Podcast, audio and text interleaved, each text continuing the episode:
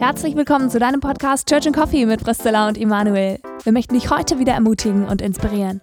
Viel Freude beim Zuhören.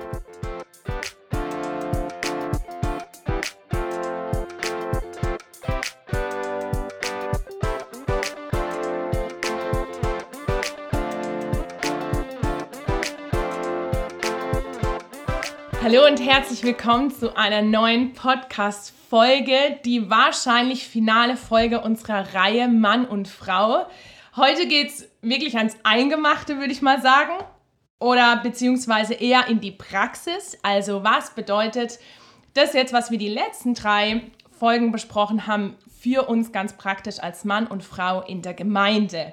Ich bin voll gespannt wo wir rauskommen werden, beziehungsweise ein Stück weit weiß ich es auch schon, aber was für Gedanken noch aufploppen werden während unserem Gespräch. Ihr dürft auch sehr gespannt sein und ihr dürft natürlich auch gerne Feedback geben und ich hoffe, es äh, dient euch voll und es werden, ihr bekommt neue Erkenntnisse dadurch.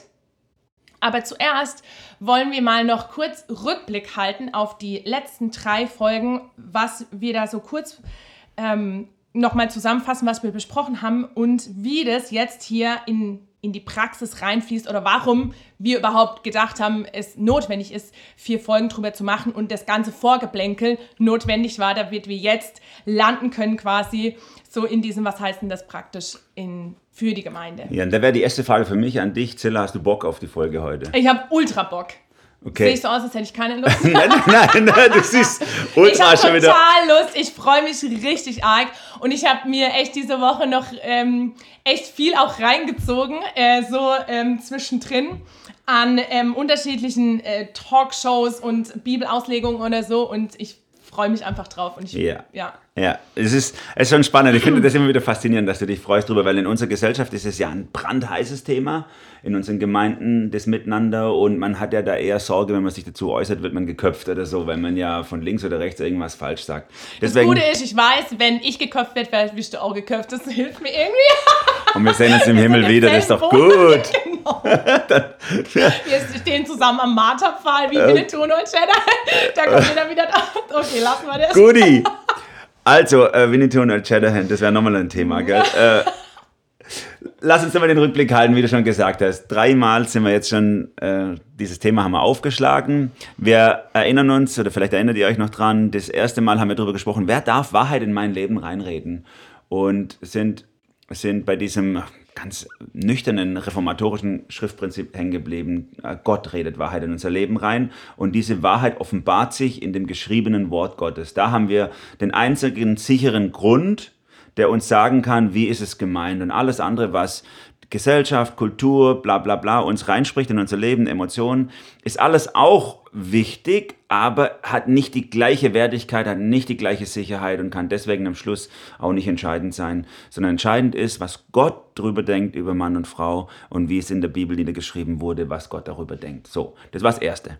Das Zweite haben wir dann äh, die Beobachtung gemacht, dass sich immer wieder dieser Rückbezug auf die Schöpfungsgeschichte ist, wenn es um Männer und Frauen geht. Und deswegen haben wir uns ausführlich mit 1. Mose, äh, den ersten drei Kapiteln beschäftigt. Was, wie hat das ursprünglich ausgesehen? Mann und Frau miteinander im Garten Eden. Wie hat sich Gott gedacht?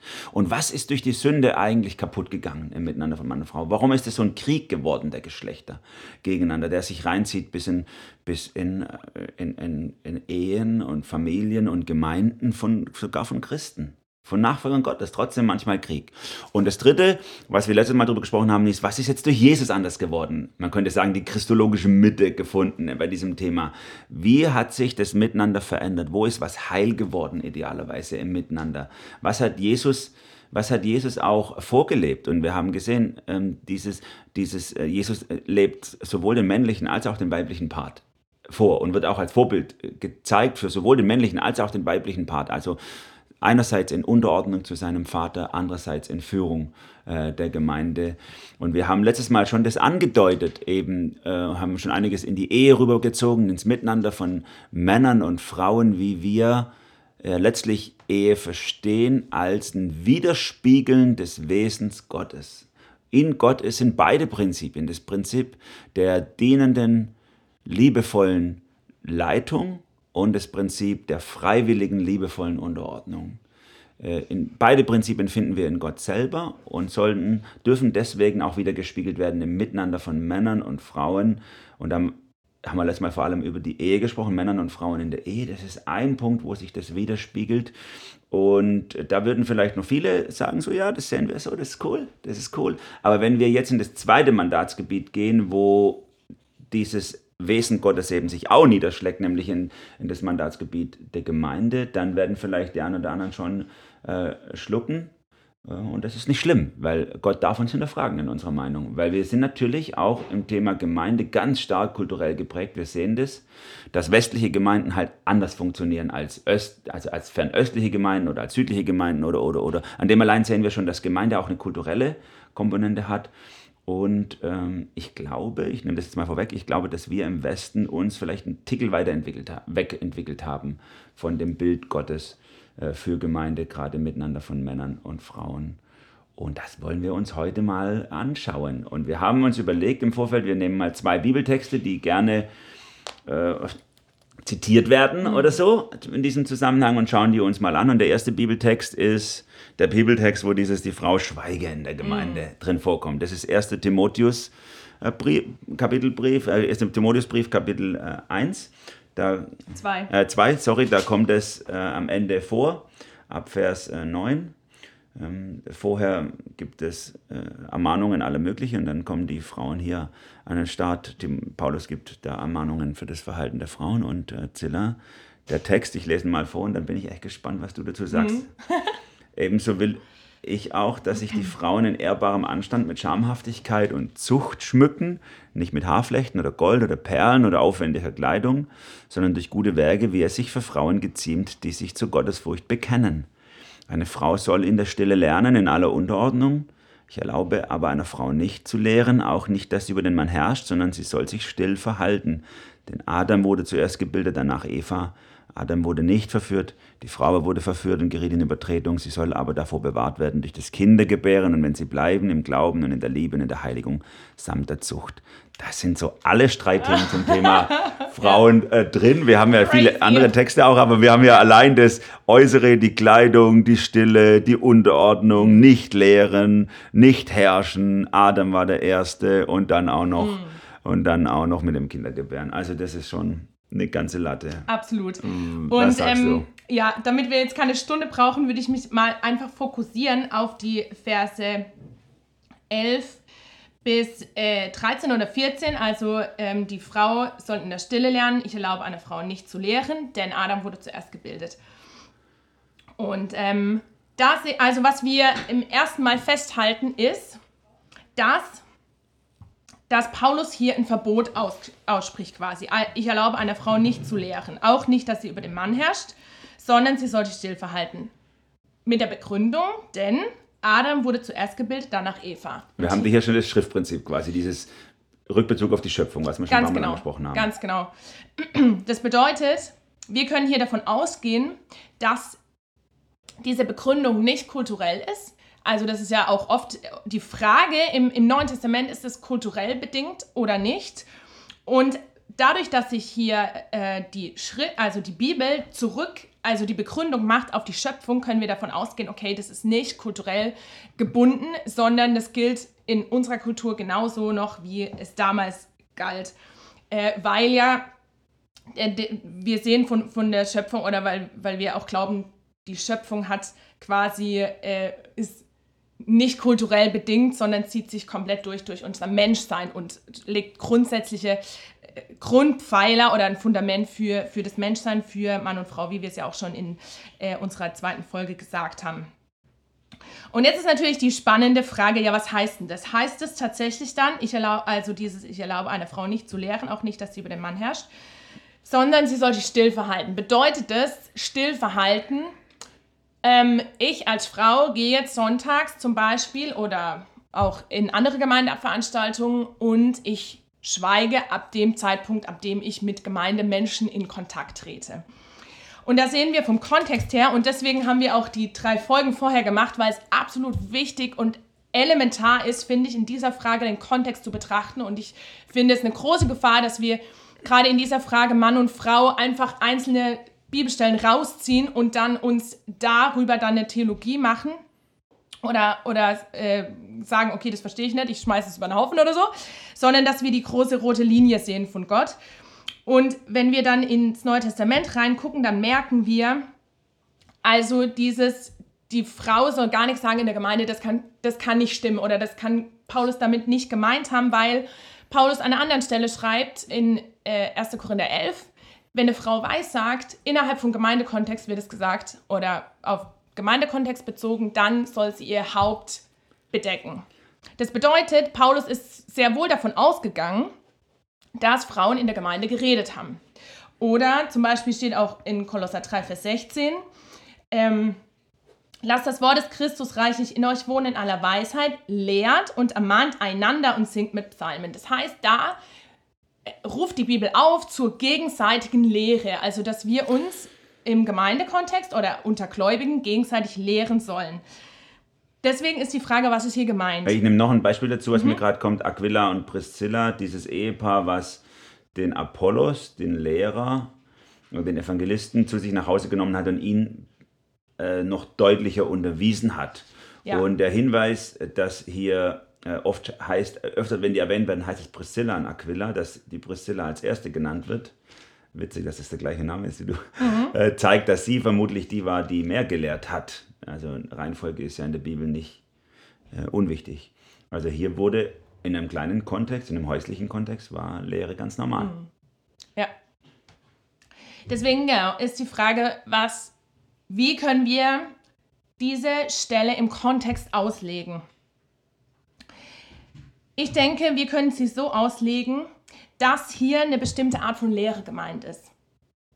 Ich würde mal unterscheiden von einer gegenseitigen Unterweisung, also Lehre im Sinne von gegenseitiger Unterweisung und autoritative Lehre, die auch ähm, eine gewisse Leitung mit sich bringt oder in, ja doch, einen Leitungsanspruch mit sich bringt. Ich denke, was, was Paulus hier nicht sagen will, ist, dass, oder die, die Bibel, dass Frauen generell nicht lehren dürfen. Das heißt ja auch ähm, einmal, ähm, ich glaube in Titus, dass ältere Frauen dazu aufgerufen werden, jüngere Frauen zu lehren, zum ja. Beispiel auch. Ähm, sondern dass es um eine autoritative Lehre geht. Also dass hier gesagt wird, Frauen haben nicht das Mandat, eine autoritative Lehre in die Gemeinde zu, reinzubringen, um, ich sage jetzt mal, so festzuklopfen, ähm, das ist die Wahrheit, so verstehen wir die Bibel und so gehen wir nach vorne als Gemeinde. Ich, ich, ich, lese mal gerade den Text nochmal, das ist Titus 2, Vers 3. Da heißt es, die alten Frauen äh, sollen sich äh, so, wie, äh, so verhalten, wie es Heiligen geziemt, dass sie nicht verleumderisch sein sollen, nicht vielen Weingenuss ergeben, sondern solche, die das Gute lehren, ja. damit sie die jungen Frauen anleiten. Also auch hier sollen sie jüngere Frauen lehren und damit anleiten, wie sie richtig als Frauen leben. Ja. Genau. Und ich denke, also eben, dass es, dass es hier hauptsächlich um diese autoritative Lehre oder Lehre mit, mit einem Leitungsanspruch geht. Denn es ist ja auch, wenn's, wenn wir die Schöpfung als Grundlage nehmen, merken wir auch, okay, Adam ist eben, wurde dann ein Leitungsanspruch oder eine Leitung zugesagt von Gott. Und da sehen wir dann die rote Linie, okay, wenn Adam eine Leitung hat, dann soll er auch eine Leitung in der in Familie, wie wir es letztes Mal gesagt haben, haben, also der Mann, und auch in der Gemeinde. Und natürlich passt es dann nicht zusammen, wenn, wie ich schätze mal, dass es äh, hier in der Gemeinde in Ephesus, äh, wo der Timotheus äh, eingesetzt war, so war, dass vielleicht Frauen aufgestanden sind und gelehrt haben mit einem gewissen Leitungsanspruch. Also vielleicht gesagt haben, Leute, wir sehen das aber anders und, und dann versucht haben, ich weiß es nicht, das steht in der Bibel, aber das ist so eine Hypothese, versucht haben, äh, quasi die Gemeinde theologisch zu leiten und zu lenken durch Lehre. Und wenn das passiert, dann denke ich, verliert die Frau ähm, ihre Rolle, die ihr zugesprochen wird von Gott innerhalb von Gemeinde. Und, und äh, das eine wäre die Rolle, aber das andere, sie verliert damit ähm, ihre, ihre Symbolkraft für das Wesen Gottes. Sie verliert damit diesen, diesen äh, wie wir gesagt haben, dieses, diese Darstellung des Wesens Gottes. Ja. Das ist ja das, was wir die letzten Male gesagt Genau. haben. Mann und Frau im Miteinander sollen Gottes Wesen widerspiegeln. Und äh, der Mann diese liebevolle, dienende Leitung und die Frau diese freiwillige, liebevolle Unterordnung. Und wenn die Frau eine lehrmäßige Autorität in der Gemeinde einnimmt, äh, dann, dann mag sie vielleicht richtig liegen, was sie sagt, steht sogar in der Bibel und mag vielleicht sogar die, äh, die spannendere äh, Lehrerin sein als der, der langweilige Mann. Ich sage es mal ein bisschen übertrieben. Aber sie stellt damit das Wesen Gottes nicht dar in der Weise, wie Gott möchte, dass sie das Wesen Gottes darstellt. Kann man das so sagen? Absolut. Und da merken wir auch schon, puh, das ist ja gar nicht so an Fakten festzulegen oder in eine Struktur reinzupressen. Natürlich könnte man jetzt leicht sagen, okay, wir machen um diesen Bibeltext zum Beispiel oder über das, was wir jetzt gesagt haben, einfach eine Struktur drum. Aber das wird, glaube ich, immer ein Stück weit vielleicht dienen, aber auch manchmal eine Krücke sein. Und da sehe ich die Gefahr, dass wir eine Struktur haben. Jetzt, was ich, zum Beispiel, dass wir eine Struktur haben, wie wir es ja auch in, in der Gemeinde haben, dass Frauen in bestimmten Bereichen lehren und in manchen Bereichen nur Männer lehren oder ähm, genau. Aber diese Struktur hat immer auch, ähm, die, die kann nie ähm, das Wesen Gottes von sich aus widerspiegeln. Und das finde ich total wichtig, dass wir nicht uns an Strukturen festklammern und sagen, okay, wenn ich die Struktur befolge, dann bin ich im Wesen Gottes, sondern dass es von innen, von der Herzenshaltung kommen muss. Weil sonst wird es Ja. schwierig. Und das ist eine spannende Frage, weil meine, meine erste, äh, was mir aufgeploppt ist, ist ja, was du jetzt sagst, Zilla, äh, widerspricht dem, dem das nicht, was du tust, weil du lehrst ja gerade. Jetzt, hier, im Ja. Genau. Also, und das ist, das ist für dich, die, äh, äh, die, die Begründung darin liegt für dich, dass du sagst, ja, es, kommt, es ist wichtig, dass das Wesen Gottes wiedergespiegelt wird und wie wir das dann in, in eine Struktur gießen, da kann man dann auch darüber diskutieren, ob diese oder jene Struktur die bessere ist, die das hilft, wiederzuspiegeln. Kann man das so sagen? Das würde ich so sagen, ja. Und das ist der Grund, warum du zum Beispiel jetzt in der Gemeinde bei uns nicht lehrst, also im, im Gottesdienst bei uns nicht lehrst, aber zum Beispiel in der Jugend lehrst oder hier lehrst im, äh, am Mikrofon oder so. Ähm, das ist der Versuch, das nachzubilden in aller äh, Unvollkommenheit. Richtig. Und gleichzeitig könnte ich auch, und das ist für mich der Knackpunkt, könnte ich jetzt innerhalb von den Strukturen, äh, muss ich mich immer noch dafür entscheiden, lebe ich meine Rolle in der Gemeinde als Frau oder nicht. Ich gebe mal ein Beispiel. Wir hatten jetzt zum Beispiel letztens Taufgottesdienst oder Taufzeremonie. Und dann war mir wichtig, am Anfang nochmal die theologische Grundlage für Taufe zu geben der Gemeinde. Warum taufen wir eigentlich? Und dann war für mich die Frage, ist es jetzt ein Lehrkontext, wo es wichtig ist, dass ein Ältester aus unserer Gemeinde die Gemeinde lehrt, sage ich mal, oder habe ich das Mandat auch als Frau? Und dann bin ich zu, meinen, und zu unseren Ältesten und habe gesagt, Leute, ich bin mir da unsicher, was denkt ihr? Und dann haben die Ältesten gesagt, Priscilla, äh, wir sehen das als ein Mandatsbereich, wo du als Frau äh, lehren sollst und darfst. Und wir geben dir das Mandat, du darfst hier äh, in dem Fall äh, die theologische Grundlage sollst du lehren in die Gemeinde hinein. Allerdings, wenn ich jetzt gesagt hätte, alles klar, ich nutze das jetzt im Negativen aus und hätte jetzt, wäre jetzt mit einer Tauftheologie um die Ecke gekommen, äh, wo, meine wo die Ältesten unserer Gemeinde nicht dahinter stehen würden, dann hätte ich, obwohl mein, dieser Mandatsbereich okay gewesen wäre und, und die Ältesten mir das bewusst zugesprochen hätten, dann hätte ich den missbraucht und wäre in der Struktur vom Wesen Gottes abgekommen. Und deswegen finde ich es so wichtig, äh, nicht mh, zu sagen, die Struktur ist, ist das Heilvollbringende und wenn ich mich nur an die Struktur halte, dann bin ich im Wesen Gottes, sondern äh, die Frage, was ist meine Herzenshaltung dahinter? Ja. Und das finde ich, das finde ich äh, super, das möchte ich auch mal so festhalten. Äh, Paulus bezieht sich hier auf die Schöpfung in diesem Text. Das heißt, es ist kein verhandelbares Thema. Äh, nicht, nicht so, ähm, dass wir sagen, so ja, da kann man drüber diskutieren, je nach Kultur. Äh, braucht eine, kann eine Frau, äh, sage ich mal, lehrmäßige Autorität in der Gemeinde übernehmen oder nicht? Nein, das ist nicht verhandelbar. Sie kann es nicht, Punkt, weil es spiegelt das Wesen Gottes nicht wider.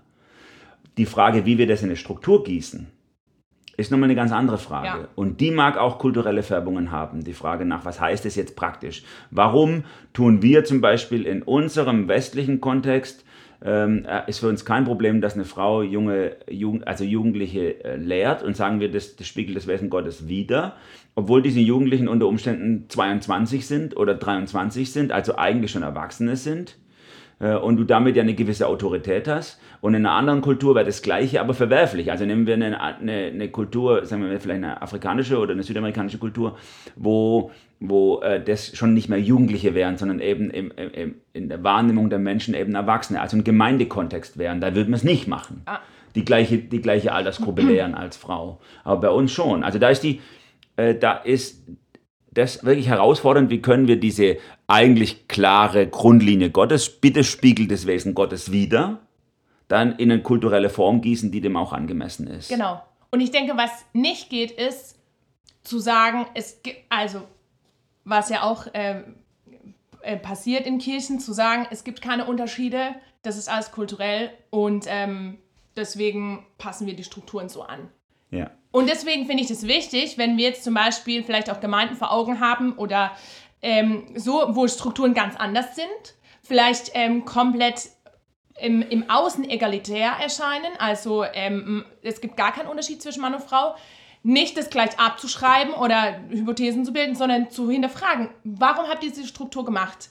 Und wenn diese Struktur äh, das, das Wesen Gottes widerspiegelt, so wie, wie wir es dargelegt haben, dann sage ich, hey, ja, okay, die, die Gemeindeleitung muss das verantworten. Aber wenn hinter dieser Struktur das Fundament ist, äh, es gibt überhaupt keinen Unterschied zwischen Mann und Frau in, in der Rolle in der Gemeinde, dann würde ich sagen, das ist biblisch nicht korrekt. Ja, da bin ich bei dir. Ähm, die Herausforderung ist dann natürlich gegeben, kann man, kann man als Außenstehender an der Struktur wahrnehmen, dass dies das Wesen Gottes widerspiegeln Ja, soll. stimmt. Und wenn, wenn eine Struktur quasi, also ich nehme jetzt mal an, zum Beispiel äh, eine Gemeindeleitung wird sagen, ja, was du jetzt sagst, alles richtig, absolut. Bei uns haben die von Gott berufenen äh, ähm, Ältesten äh, die Leitung, aber äh, die, der Hälfte, die Hälfte des Ältestenkreises sind bei uns äh, trotzdem Frauen, das ist kein Problem. Und bei uns predigen auch äh, die Frauen äh, auf der Kanzel ganz normal, wie alle anderen auch. Ähm, aber in unserem, für uns ist klar, äh, hier ist ein Mandatsgebiet der Männer. Wir spiegeln das Wesen Gottes wieder, indem wir die Führung übernehmen. Dann ist für mich die Frage, ähm, die Herzenshaltung stimmt hier. Die Menschen möchten das Wesen Gottes widerspiegeln, aber hat es auch geklappt? Und da würde ich Ja. dann mein Fragezeichen dahinter machen, würde sagen, nee, das hat nicht geklappt, weil das kann kein Mensch mehr wahrnehmen. Diese Herzenshaltung, die da ist, die sieht niemand mehr. Ja. Oder wie würdest du das bewerten? Ich würde sagen, es kommt drauf an. Ich finde, es kommt auch immer auf die Kultur der Gemeinde drauf an. Aber ich würde da tatsächlich einen Unterschied machen in der Struktur zwischen, ich sag jetzt mal, Frauen predigen und Frauen als Älteste.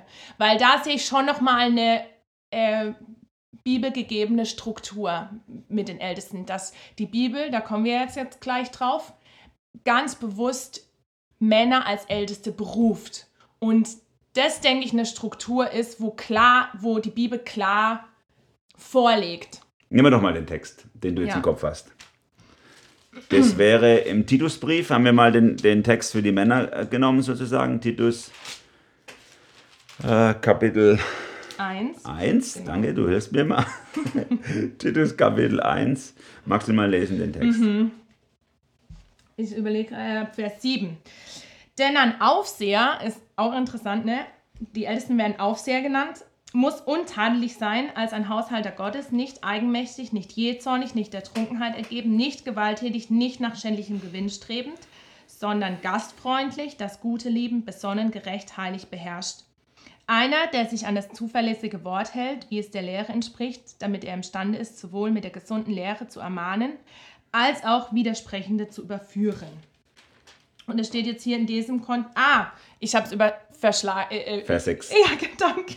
Ich dachte, es steht nur im 1. Timotheus 3, da kommt es nämlich auch vor. Ähm, in Vers 6 steht nämlich genau, wenn einer untadelig ist, Mann einer Frau und treue Kinder hat, über die keine Klage wegen Ausschweifung oder Genau. Aufsichtigkeit Und auffolgt. dass es hier um die Ältesten geht, steht in Vers 5, ne? dass das die Ältesten sind, von denen er hier spricht. Ja. Jo, also, das ist ein Text für mich sozusagen. Ja, für mich. ja. also ich finde hier die Herausforderung natürlich, dass es, dass es zunächst mal Paulus ganz klar von einer, von einer äh, man würde sagen, ontologischen Seite ausgeht. Es ist ganz klar, Älteste sind äh, nur Männer. Also was anderes ist überhaupt nicht auf dem Schirm. Und ich kann es natürlich auf dem Hintergrund dessen, was wir jetzt besprochen haben die letzten Male, auch gut nachvollziehen, weil das für ihn äh, eine Widerspiegelung des Wesen Gottes ist. Alles andere würde, würde dieses Wesen Gottes eben nicht widerspiegeln. Und diese, diese ältesten Männer sollen, äh, sage ich mal, die haben hier ein, also wenn ich das lese, dann frage ich mich, warum war ich Ältester in der Gemeinde? Weil das ist schon eine, das ist schon eine Latte, die Wahnsinn. hier angelegt wird, ja. natürlich, gell? Also ja. Äh, das ist schon krass, aber zeigt, zeigt auch ein, äh, diese, diese, was für ein Wert und was für eine Wichtigkeit mhm. Paulus da reinlegt, dass wir wirklich als Älteste Gottes Wesen widerspiegeln Absolut. sollen. Und ich denke, der Hintergrund hier ist auch, weil es hier ja auch heißt, dass er sein eigenes Haus gut führen soll und so ähm, und eben andere Leute gut anleiten soll. Ähm, das heißt, Leitung hat, muss sich auch verdient werden, ein Stück weit. Das ist jetzt ein bisschen schwierig, das Ausdruck, aber, aber Menschen sich, also in, in der Gemeinde sollen Menschen sich Leitern, Ältesten anvertrauen, nicht weil sie Männer sind, sondern weil sie das Wesen Gottes widerspiegeln in ihrem Leben. Das ist der Zielpunkt. Und da sehen wir immer wieder, wie Paulus das so wichtig ist, dass er, oder wie das Paulus innerlich als Linie hat, immer das Wesen Gottes hier zu sehen. Christus unterordnet sich seinem Vater mit einer Selbstverständlichkeit. Warum? Weil der Vater nie etwas von ihm verlangt, was schlecht ist, auch wenn es schmerzhaft ist manchmal. Ne? Also denken an Garten Gethsemane, nicht wie ich will, sondern wie du willst und so, lass den Kelch mir vorüber. Natürlich sagt er manchmal, ich finde es nicht cool, aber du weißt es besser und ich vertraue dir, weil du vertrauenswürdig bist, weil du es gut meinst und weil du mein Bestes im Blick hast und weil du das, das große Ganze im Blick hast. Und, und dieses Wesen sollen Männer, die in das Ältestenamt berufen werden, und jetzt Klammer auf, Klammer zu, das sind ja auch nur ein Prozent der Männer in einer Gemeinde, der Rest ist es ja nicht. Ja. Also die sind ja hier auch nicht im Blick, sondern nur diese paar wenigen Männer. Ähm, die sollen das Wesen widerspiegeln an dieser Stelle. Also das, was wir letztes Mal hatten, was, was Mandatsgebiet Ehe jedermann widerspiegeln soll gegenüber seiner Frau, nicht gegenüber anderen Frauen, sondern nur gegen seiner Frau. Jeder Mann, soll, so sollen in der Gemeinde ein paar wenige Männer das widerspiegeln in, in Führung der ganzen Gemeinde aus Männern und Frauen. Dieses ja. Wesen. Und was ich so schön finde, auch, dass ja wenn Älteste benannt werden in der Bibel oder über sie gesprochen wird, oft das Wort Aufseher vorkommt, wie auch hier eben in Vers 7. Und ich finde, das drückt so schön aus, was ich denke, was Gott auch hier damit meint, ne? dass, dass es eben wie diese, diese Hirten sind, die die ganze Herde überblicken. Also das Beispiel bringt ja ähm, die Bibel auch in ähm, Apostelgeschichte 20 so, dieses Bild mit Hirten und der Herde, also die Herde als Gemeinde die eben auf die Gemeinde aufpassen, die so quasi die Rahmenbedingungen geben, die, die so die Pflöcke festhauen und auch gleichzeitig, was auch immer wieder gesagt wird, ja hier auch in Vers 9, eben, dass sie aufpassen, dass die gesunde Lehre, also dass die Lehre in der Gemeinde gesund bleibt ja. und auch gegen äh, wieder, also gegen ihr Lehrer oder gegen eine falsche Lehre auftreten. Genau, das ist super. Und deswegen wird es immer bei diesen Listen auch genannt, dass sie lehrfähig sein sollen. Sie sollen also Lehre beurteilen können und schützen können. Und deswegen ist auch immer an dieser Liste äh, der Startpunkt auch, wie gehen sie mit ihrer eigenen Familie um, wenn sie verheiratet sind.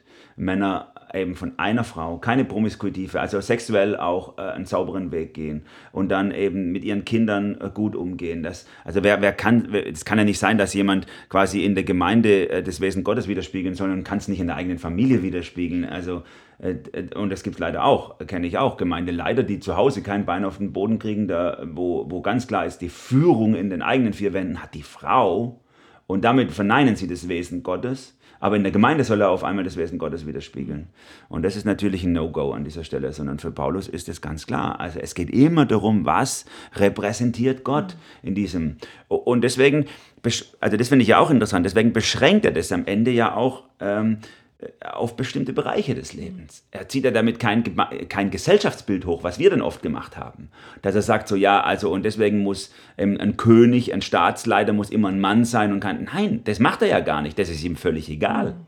am Ende. Sondern er, er, beschränkt es ja, oder die, das ganze Neue Testament beschränkt es ja wirklich auf in jeder einzelnen Ehe der Mann mit seiner Frau. Niemals ein Mann über viele, also über alle Frauen. Äh, es geht nie um Single und alle anderen Möglichkeiten, Witwen und so. Da ist alles wieder ganz anders, sondern nur der eine Mann mit seiner einen Frau spiegelt das Wesen Gottes wieder. Und in der Gemeinde und nur in der Gemeinde die paar Männer im Umgang mit allen anderen Gemeindemitgliedern aus Männern, Frauen und Kindern sollen das widerspiegeln. Ansonsten nicht. Mhm. Er zieht kein soziologisches, ontologisches Modell hoch. Also Gesellschaft funktioniert immer so, dass Männer über Frauen herrschen sollen oder Männer immer die Führung und die Frauen immer und so. Nein, es ist überhaupt kein Problem für ihn an der Stelle, dass es da auch anders sein kann. Und das ist wichtig, das abzugrenzen. Gegenüber und, beiden ja. Seiten. Und was ich dazu auch noch wichtig finde zu sagen, das heißt nicht, dass wir das vielleicht automatisch von unserem Sein her so fühlen, dass sich das gut anfühlt, sage ich jetzt mal. Also, dass es automatisch so ist, dass wir als Frauen sagen, ja, es fühlt sich total super gut an, mich freiwillig un unterordnen zu dürfen, wenn ich verheiratet bin, oder mich freiwillig unterzuordnen in der Gemeinde meinen Ältesten. Sondern es kann auch sein, dass es eine riesen Herausforderung äh, für uns ist. Und das finde ich auch die Herausforderung unserer Gesellschaft heute, dass äh, wir schnell so sind, es fühlt sich nicht gut an, also kann es nicht gut sein. Und das finde ich total wichtig, diese Lüge aufzubrechen und zu sagen, ja, es kann sein, dass es sich dich nicht gut anfühlt. Es ist trotzdem aber, dass es Gottes Wesen widerspiegelt. Und trotzdem glaube ich, dass es der, der lebensbringende Weg ist und dass es wichtig ist, nicht zu sagen, okay, es fühlt sich nicht gut an, es fühlt sich für mich nicht richtig an, deswegen mache ich es nicht. Sondern da ist die Frage, ne, wer darf Wahrheit in mein Leben reinsprechen? Sind es meine Gefühle? Oder äh, ist es das Wort Gottes? Und ich will das auch nochmal betonen, es ist ja nicht einfach nur ein Kampf, den Frauen haben aufgrund ihres Frauseins, sondern den haben ja alle Männer ja, auch an der Stelle. Genau. Jeder muss sich irgendwo unterordnen. Jeder hat Autoritäten und die Frage ist, akzeptiere ich sie? sehe ich sie als Gott gegeben, diese Autoritäten in meinem Leben und möchte ich in diesem, in diesem Verhältnis mit dieser Autorität das Wesen Gottes widerspiegeln oder eben nicht. Weil wir haben ja ähnliche Kontexte auch nachher bei, äh, ich sage mal jetzt Epheser äh, 5, das haben wir letztes Mal schon gesprochen, Männer und Frauen miteinander in der Ehe. Und dann hinten raus geht es ja aber auch äh, Kinder zu den Eltern, Arbeitnehmer zu den Arbeitgebern und so. Da dauernd gibt es Autoritätsstrukturen, äh, die, äh, wo ich mich dagegen auflehnen kann dagegen aufbegehre oder eben das Wesen Gottes widerspiegeln will in dieser, ja. in dieser Autoritätsstruktur. Das ist die Herausforderung. Ja, jetzt haben wir mal zwei exemplarische Texte. Beide Texte, sowohl das, die Anweisungen für, für Frauen, gibt es über, also gibt es öfters im Neuen Testament und für Männer auch. Äh, Einzelfragen sind vielleicht also zu speziell, also äh, die da auch noch mit drin stecken. Aber vielleicht können wir einfach mal noch so ein, zwei praktische, ganz praktische äh, äh Fragen stellen. Also Zilla, was würdest du jetzt sagen? Darf eine Frau Du hast es schon deutlich gesagt, äh, es kann nicht sein, es spiegelt nicht das Wesen Gottes wider, wenn eine Frau Gemeinde, in der Gemeindeleitung, also wenn sie Älteste ist, eine Ältestin. Mm. Würdest du jetzt aber sagen, eine Frau darf predigen oder würdest du sagen, eine, darf, eine Frau darf nicht predigen? Mm. Das ist noch nicht ganz klar geworden. Ja, ich würde sagen, es ist die falsche Frage. Ich würde sagen, die Frage ist, spiegelt eine Frau das Wesen Gottes wider, wenn sie verkündigt oder wenn sie lehrt, wenn sie andere unterweist. Und da, da würde ich, da ich tatsächlich sagen, mh, hm, hm, ich kann, also ich sag mal so, ich kann die, die Strukturen, die wir jetzt zum Beispiel im AB-Verband haben oder jetzt bei uns in der Gemeinde, mh, die finde ich sinnvoll, aber ich könnte mir auch vorstellen, dass andere Strukturen das Wesen Gottes genauso widerspiegeln. Also, also die ja. Struktur muss man vielleicht erklären, weil genau. wir haben ja auch viele Zuhörer, die jetzt nicht in unserem Verband sind. Wir sind, wir sind ja einer der wenigen Verbände in, der, in, in Deutschland, bei denen es nicht möglich ist, dass äh, äh, Frauen äh, in der Leitung von Gemeinden sind oder auch äh, in der Gemeinde im Gottesdienst lehren. Das sind unsere, sagen wir, Minimalforderungen, was jetzt, das, was jetzt diese Seite anbelangt. Es gibt noch viele andere äh, da, da dazu zu sagen. Aber an dieser Stelle ist es nicht möglich bei uns. Und das meinst du. Du sagst, genau. das kann, das, das spiegelt das Wesen Gottes wieder, das ist okay, aber es ist nicht perfekt und andere Strukturen würden das vielleicht auch widerspiegeln. Genau, weil ich sag mal so, wenn ich jetzt im Teenie-Kreis lehre, kann ich auch, wie ich es vorhin bei, bei der Taufthematik oder Taufzeremonie dargestellt habe, kann ich einen autoritativen Lehrcharakter annehmen, der nicht gut wäre und der nicht das Wesen Gottes widerspiegeln würde. Indem ich zum Beispiel sagen würde, ich habe jetzt die krasseste neue theologische Erkenntnis, die aber dem nicht entspricht, was unsere Ältesten vorgeben. Und dann würde ich einfach versuchen, die ganzen Teenies dahin zu lenken. Das würde ich sagen, wäre ähm, ein herrschendes Lehren quasi oder ein leidendes Lehren, das mir nicht zustimmen würde. und Frau. das passiert tatsächlich. Also das ist ja nichts Unrealistisches, nichts, konstru äh, nichts Konstruiertes von dir, sondern das passiert tatsächlich. Wir haben in solchen, wir haben in solchen äh, äh, Systemen, Strukturen, weltweit ist es ja die Mehrheit der Kirchen, die das so machen, wie wir das machen. Ähm, da haben wir dann manchmal solche, solche äh, äh Guerillataktiken von, von, ja. äh, von Männern und Frauen, die sagen, nee, das möchte ich nicht. Also es ist auch nicht nur ein Thema von Frauen, die es aufbegehren, sondern auch von Männern, die sich nicht der Autorität der Ältesten beugen möchten und die dann so eine Guerillataktik annehmen und in irgendwelchen Gruppen oder Kreisen äh, dann einfach, äh, also Influencer sind, die Einfluss nehmen gegen die Leiter der Gemeinde. Und das spiegelt das Wesen Gottes nicht wider. Absolut. Das, und das kann auch über Struktur nicht abgedeckt werden. Ich kann in, in der Struktur quasi sagen, ja, das ist, äh, äh, wir sehen, dass das, das bei uns Männer machen oder so, aber das, das, das hält ja nichts auf. Das hält am Ende nichts auf. Wenn jemand innerlich sagt, ich möchte das nicht, für mich, ich möchte gegen dieses, das ist für mich alles patriarchaler äh, Scheiß, äh, dann findet er oder sie einen Weg, das zu umgehen und auszuhöhlen. Ja, Genau. Und ich, und damit, und gleichzeitig will ich da auch sagen, bei alledem steht die Gott Gnade ist auch da voll über unserem Leben. Das heißt nicht, dass ich nämlich im Umkehrschluss jetzt total Angst haben muss.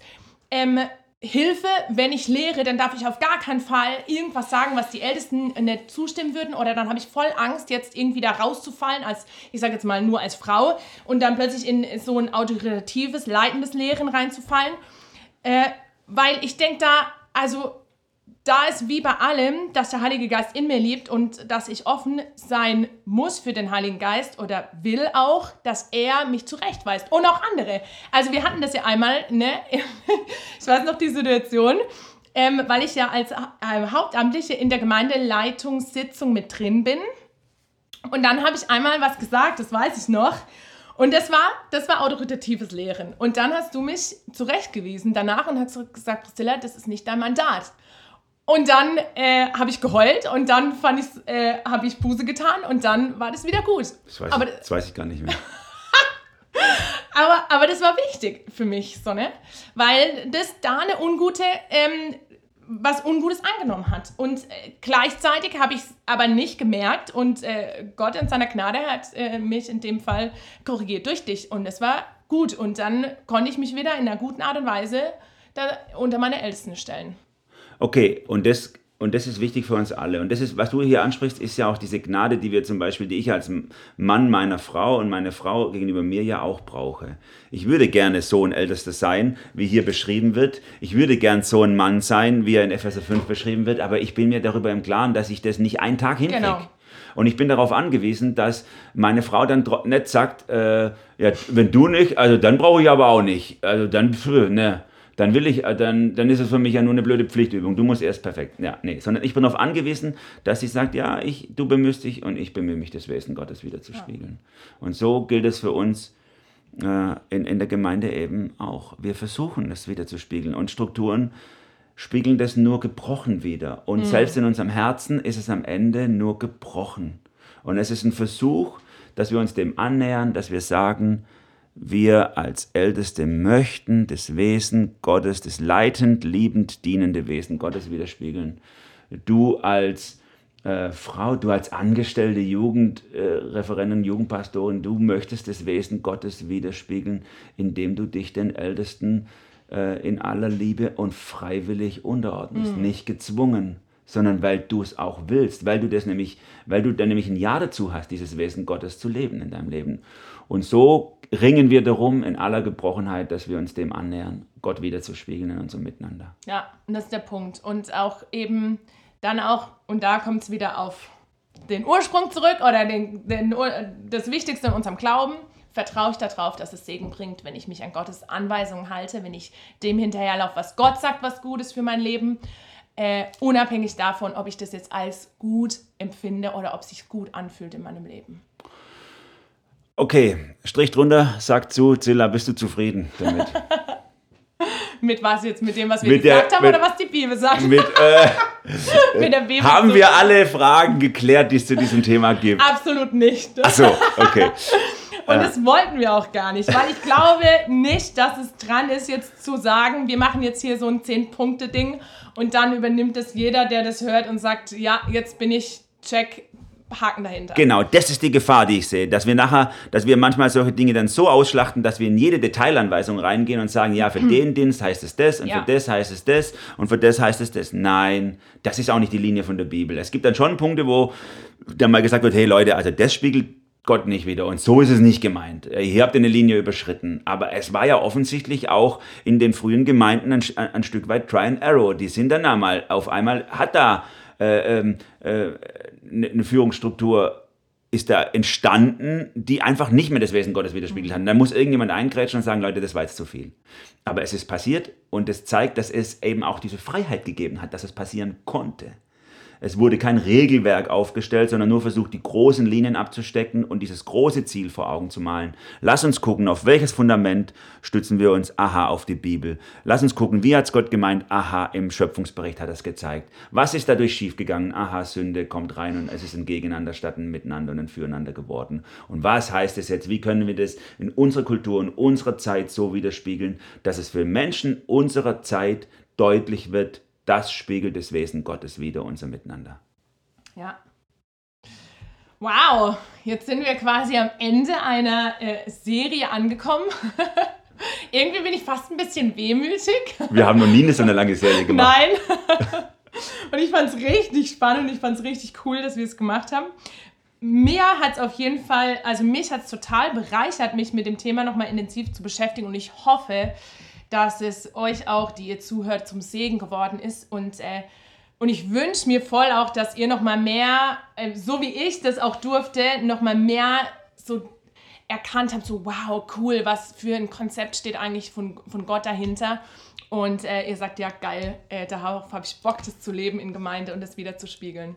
Aber vielleicht gibt es auch noch einen Haufen Fragezeichen, die ihr habt. An der einen oder anderen Stelle, der sagt Ja. so, hey Zilla, du hast jetzt gar nichts dazu gesagt, zu dieser Kleidervorschrift, die da noch kam und zu diesen Kindergebären und dies und das. Äh, Und das wären auch alles Themen, die mir so wichtig werden. Also kein Problem. Haut uns rein, schreibt uns, stellt eure ganzen äh, äh, Fragen, die noch nebendran aufgepoppt sind und Stellen, wo ihr sagt, die verstehen wir nicht. Vielleicht machen wir mal so eine QA-Session, äh, dass wir eure Fragen mal angehen und da versuchen äh, zu sagen, wie wir das dann in diesem Fall dann sehen.